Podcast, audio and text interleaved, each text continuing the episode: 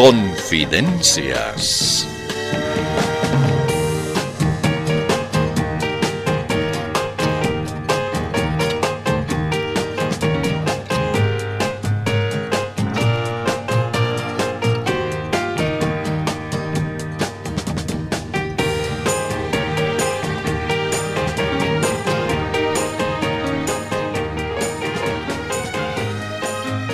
Pues bien, estimado confidencial, llegó el momento de comenzar.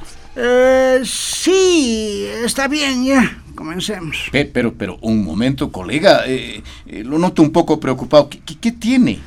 Ah, bueno, es, sí, tienes razón. Estoy preocupado. Mm. ¿Y, y se puede saber por qué? Es que estuve observando con atención todo lo que pasa en el ambiente político y social y me he dado cuenta de algo realmente increíble. ¿Y, y qué es eso tan preocupante e increíble? ¿Sabes? Te lo digo, pero por favor, no te vas a asustar. ya, bueno, bueno, intentaré. Pero, ¿qué es? ¿Sabes? Resulta que en nuestro país hay gente que dice la verdad. ¿Cómo? ¿Dices que hay personas que dicen la verdad? Sí. Y lo peor es que les gusta decir la verdad. No. ¿En serio? Mm. O sea que practican la verdad no por error, sino que lo hacen conscientemente. ¿Te das cuenta? No, qué increíble. Pero dime, ¿esa gente que habla la verdad está libre? ¿Camina por las calles? Sí, y es más, no demuestran vergüenza de decir la verdad. No puede ser. ¿Qué está pasando? ¿Cómo se puede permitir que circulen libremente esas personas tan peligrosas? Eso, eso. ¿Cómo no puede haber sanción para esos sujetos de hábitos tan perniciosos? ¿Te imaginas que nos contagien esa manía y de pronto estemos todos hablando la verdad? No, no, no, ni lo sueñes. No, mejor toca madera. Eh, sí, sí, sí.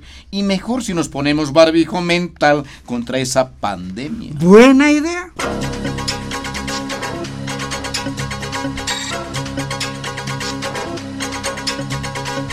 Con el informe veraz y objetivo llega El noticiero de ciertos.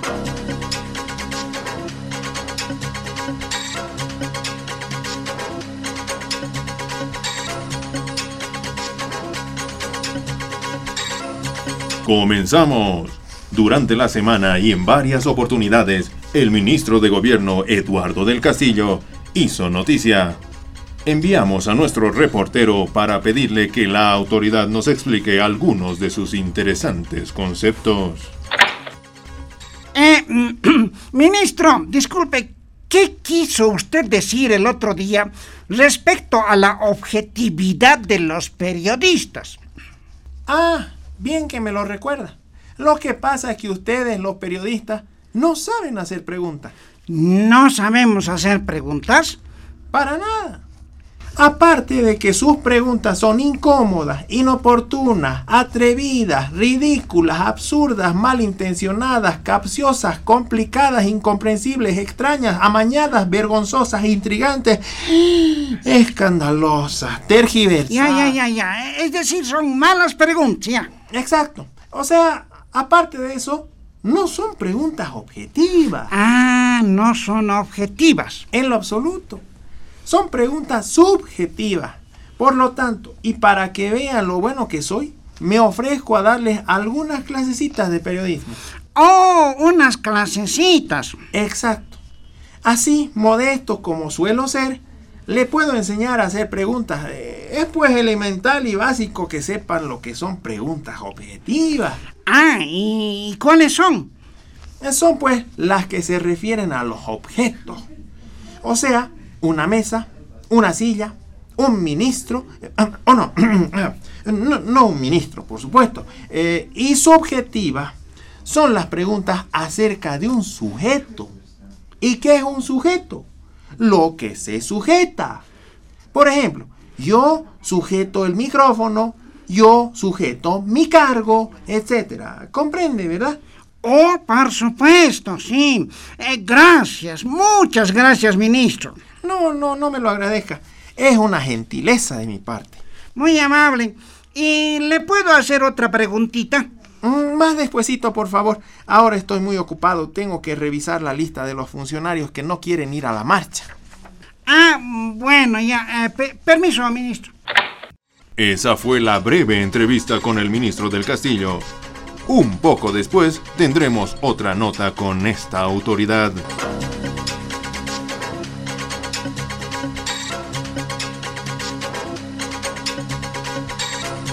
Del Ministerio de Gobierno pasamos al órgano legislativo. Conversamos con el presidente de diputados, Freddy Mamani. Eh, don Freddy, ¿qué puede decirnos acerca del presupuesto general del Estado? ¿Ya lo van a aprobar? Ah, ah, el presupuesto general del Estado para el próximo año, ¿verdad? Exacto. ¿Cómo va el tratamiento de esa ley? Bueno, ya he convocado a sesión para aprobar. Como dicen en los restaurantes, ya sale, ya sale, calentito y sabroso. Sin embargo, según objetan algunos legisladores de oposición, no se ha socializado ni se ha debatido ese presupuesto. ¿Qué, ¿Cómo? ¿Cómo dice? Eh, no comprendo. ¿Socializar dice? ¿Debatir? Exacto. Y afirman que tampoco se ha presentado con la debida anticipación establecida en la Constitución. ¿Qué, ¿Cómo? A ver, a ver, eh, nos ubicaremos. O sea que un proyecto que emerge del Ejecutivo y que por lo tanto se supone que está muy bien elaborado por los divinos cráneos del Ministerio de Economía, todavía nosotros, simples mortales, lo vamos a estar ahí revisando. De todos modos, es lo que establecen las normas, don Freddy. Pero por favor, no podemos someternos a esas minucias ridículas de que hay que revisar, hay que debatir, que si el plazo. No, pues, ¿cómo vamos a estar perdiendo el tiempo con esas operías cuando hay otras obligaciones más urgentes y primordiales que tenemos que cumplir? ¿Y otras obligaciones? ¿Cuál, por ejemplo, don Freddy? ¿Cómo que cuál? Asistir a la marcha, pues. ¿O hay algo más importante, ah? Eh, va a disculpar, señorita, pero tengo que ir volando, ¿ya? Eh, eh, perdón, perdón, don Freddy, ¿es obligatoria la asistencia a la marcha? No, no, no, de ninguna manera, absolutamente voluntaria es. Perdona, ya, permiso, permiso, ten, ten que ir, ten que ir, ya, cu- cuidado que me multen.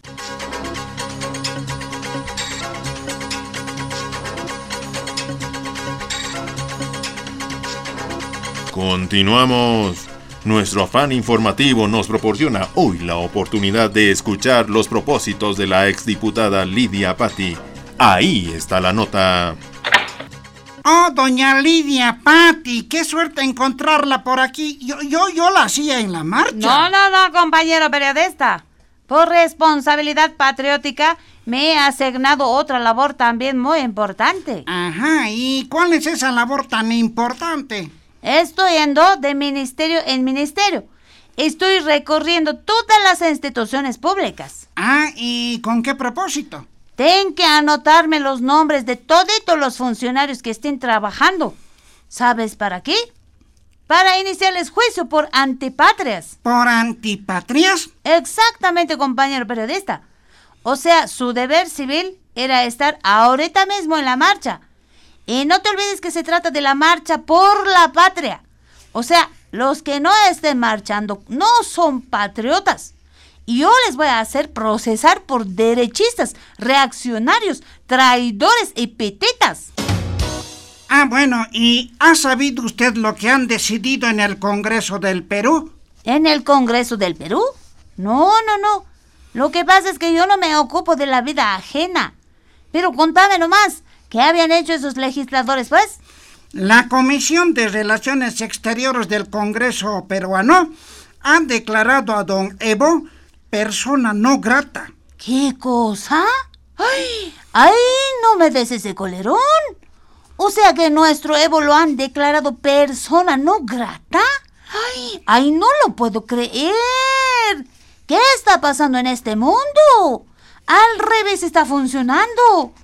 El Evito le asesora al Pedro Castillo para que gobierne el Perú. Le aconseja, le instruye, le transfiere sus conocimientos y su experiencia gratis, sin cobrarle de un beso. Y dice que así lo van a tratar. Ay, ay, no, no, no, no, no, no puede ser. A ver, compañero periodista, ¿tienes los nombres de esos congresistas peruanos? ¿Los nombres? No, no, doña Lidia. ¿Para qué pues? Para procesarlos por traidores, infiltrados y pitetas. Yo no sé qué hacen esos fiscales. Ya deberían ensoquillarlos. Y además, el ministro... Ay, ¿cómo se llama el canciller? Rogelio Maita. Ah, sí, el Rogelio. Ya debería romper relaciones diplomáticas con el Perú. O por lo menos exigir que pidan disculpas por ofender a nuestro máximo patrimonio cultural y tangible. Ay, ya me has hecho renegar. Ya, permiso. Eh, sí, siga nomás. Esa la nota lograda con la exdiputada Lidia Patti.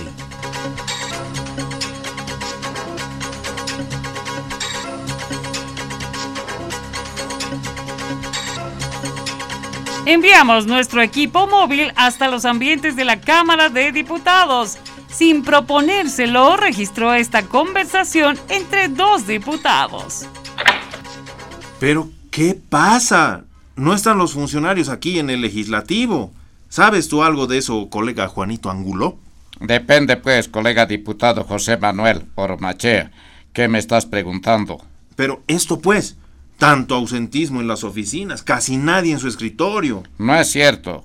Vos mismo acabas de decirlo. Hay ausentismo. Por lo tanto, está presente el ausentismo. ¿Cómo? No, no. ah, Es una barbaridad. No me lo explico. ¿Dónde están los funcionarios? Están en la marcha. Pero no, pues, tenían que estar trabajando. Están trabajando, pues. ¿Cómo que están trabajando? Tú mismo has dicho que están marchando. Por eso, pues, ¿acaso no es trabajo marchar? Y es más sacrificado que estar sentado en el escritorio. No, eh, esto es increíble. ¿Cómo es posible que prioricen la marcha al cumplimiento de sus obligaciones? Están priorizando, pues. O sea, que, que marchar es prioridad. Si no marchan, es prior, por supuesto. ¿Cómo que prior, por supuesto? Claro, pues, si no marchan, pierden su puesto. Y eso es prior. Realmente no hay caso, pero a ver, hablemos de otro asunto. ¿Escuchaste lo que dijo tu jefazo? ¿A cuál de sus sabias palabras te refieres? A cuando dijo que sería bueno debatir para acordar el federalismo. Ah, sí, el hermano Evo siempre nos está iluminando con sus profundos lineamientos políticos y estratégicos. Mm, ah, sí. Claro, ninguno de nosotros se había dado cuenta de eso hasta que nuestro preclaro líder nos dio la pauta. Es urgente la federalización del país. Mm, Pero te cuento, Juanito Angulo, que el Evo se desdijo. Afirma que la federalización es perjudicial. Ahí está, para que te convenzas. El hermano Evo siempre ha sostenido que eso de la federalización es una idea loca. Pero, ¿cómo pues? ¿En qué momento ocurrió que esa idea de genial pasó a ser una idea absurda? Desde el momento en que el famoso Camacho apoyó esa idea. En ese instante, el federalismo se convirtió en una opción negativa. Mm, Pero no, no entiendo. ¿Cómo es que ustedes pueden cambiar tan radicalmente? Podemos nomás cambiar, pues, por algo somos el proceso de cambio, ¿no ve? Pero, por favor, seamos racionales, pues. A ver, fíjate.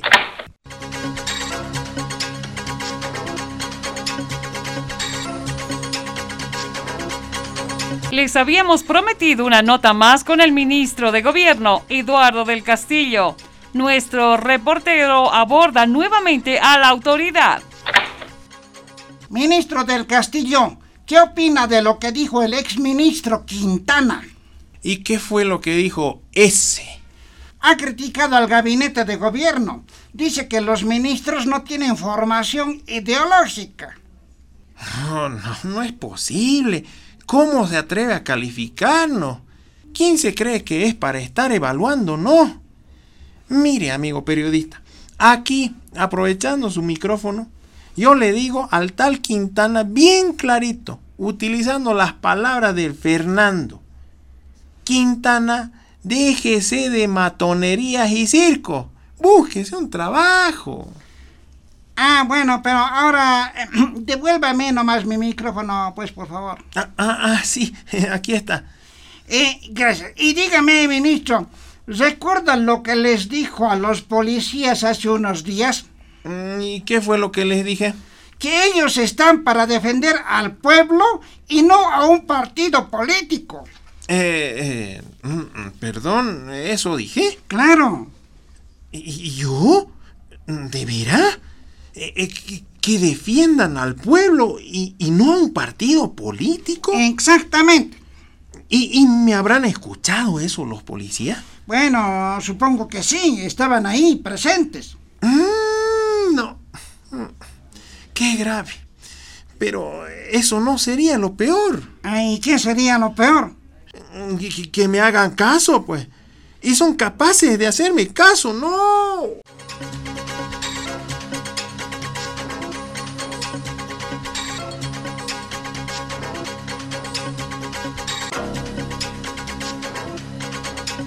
De este modo, ha sido usted informado de manera objetiva y veraz en esta producción exclusiva. El noticiero de ciertos. Pero como siempre hay gente que cree la verdad, aclaramos. Este fue el noticiero de ciertos mentirosos.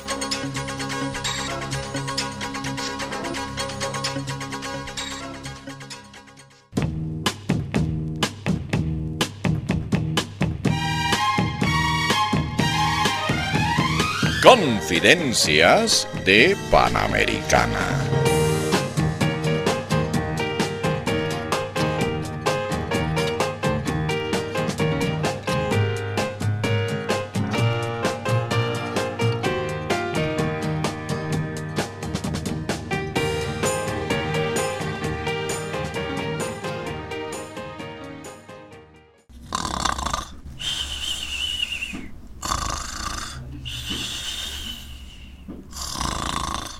Hola, David Choquehuanca. ¿Ah? David Choquehuanca. Te estoy hablando. ¿Qué, qué, qué, está pasando? Es que mm, te estabas durmiendo, David Choquehuanca. Ah, ah, bueno, bueno. Pero, pero, ¿por qué me despiertas? ¿No he dicho acaso que hay que tener cuidado con despertar al Inca? Es que tenemos que estar despiertos. Ya van a llegar los compañeros marchistas. ¿Y, y qué pasa si llegan? Que tenemos que recibirlos, David Choquehuanca.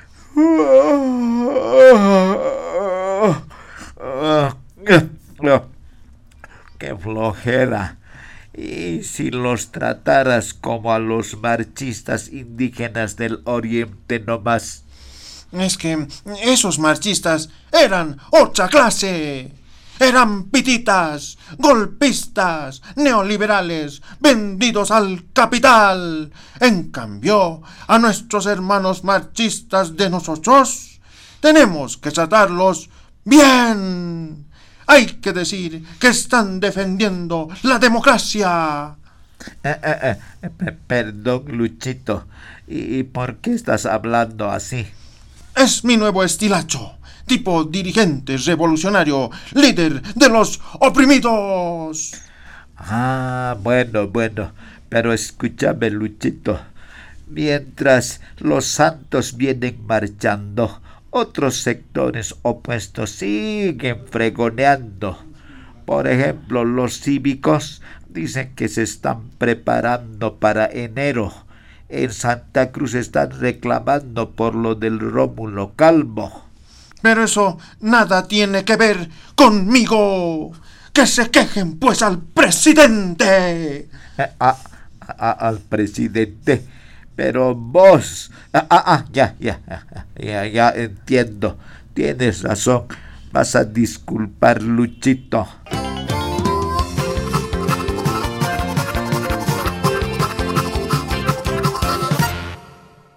Uf, compañero, ya estoy cansado de caminar. Ya, ya, ya, ya falta poco, compañero. Tienes que ir marchando. Eh, y, y si fuera a dormir un cacho a uno de los coches que vienen por detrás? Oh, no, pues. Eso es para los hermanos compañeros altos capos. Ah, hermanos compañeros altos capos.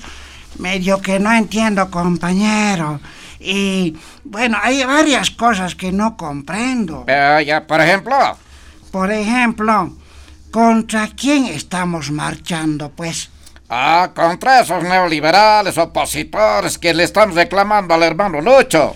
Ah, ¿y qué le están reclamando, pues? Doperías, pues les reclaman. De lo que hacemos leyes para aplastarlos y perseguirlos. De eso reclaman. ¡Qué reclamones!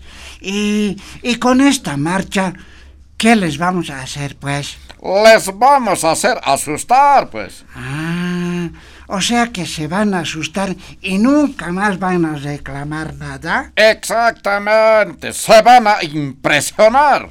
Ah, qué impresionantes somos. Y cuando lleguemos, ¿cómo nos van a recibir en la ciudad, pues? Esa es la macana. ¿Por qué es macana, pues?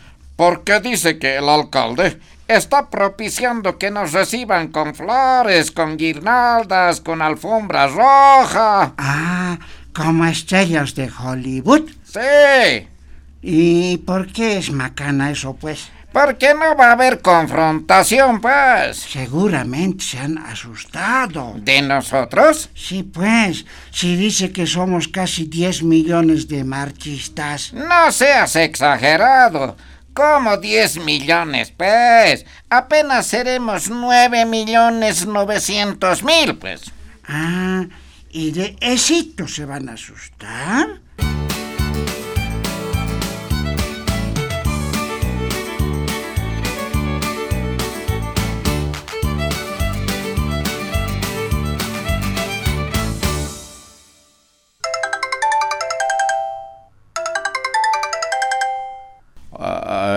¿Quién llama mientras estoy marchando? Aquí, el que de tus palabras va cosechando. No me dirás que eres el que se hace el macho. Exactamente, a tus órdenes, Fernandito Camacho. Camachito, de verdad no puedo entenderte. Es que te llamo solo para agradecerte. Agradecerme. Mira, por favor, no hables macanas. Es por la idea que me diste hace dos semanas. Seguro que mi gran sabiduría no entendiste. Hagamos federalismo, es lo que dijiste. ¿Y cómo es que yo dije esa horrible palabra? Abracadabra, que el federalismo se abra. De que yo lancé esas propuestas, ¿estás bien seguro? Seguro, segurísimo. Y si quieres, te lo juro. Y claro, vos esas cositas, biencito, y escuchas. Es que tus propuestas no son muchas. ¿Y qué pretende ahora tú endiabladamente? Promover tu idea federalista inmediatamente. Dime, Camachito, no podrías desaparecerte. Pero Evito, si yo llamo para agradecerte. Que yo dije aquello es solo una patraña. Oh, Evito, me extraña, dijo la araña. Pero igual, yo ya comencé mi campaña. De pronto, el famoso federalismo no me gusta desde ahorita mismo. Evito, que cambies de idea ya no importa. A mí me interesa la repartija de la torta. Yo solo quiero que la división desaparezca. Cuidadingo con que tu nariz te crezca. Mira, mejor no me distraigas, Camacho. Bloquear y marchar es mi estelacho. Claro, tu famosa marcha de puro obligado. Es voluntaria, pero el que no viene será castigado. Pero dime, con Lucho Arce, ¿cuál es el trato? Que le presto mesilla, pero solo por un rato. Dice que tu marcha solo tiene un objetivo. Seguro que te pasó el dato algún infiltrado vivo. Que la caminata solo por figurar la haces. Cállate, cuidado que te escuchen mis bases.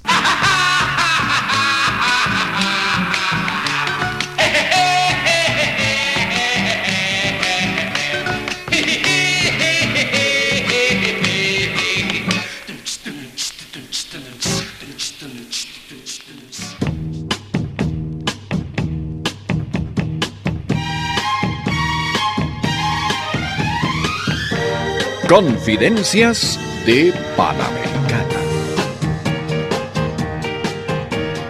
Participación especial, Denise, Luigi y Gabacho. Registro y edición, Enrique Díaz. Libretos y dirección, Roque.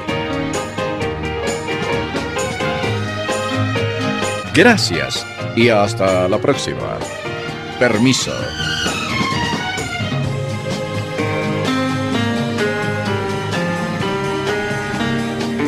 Confidencias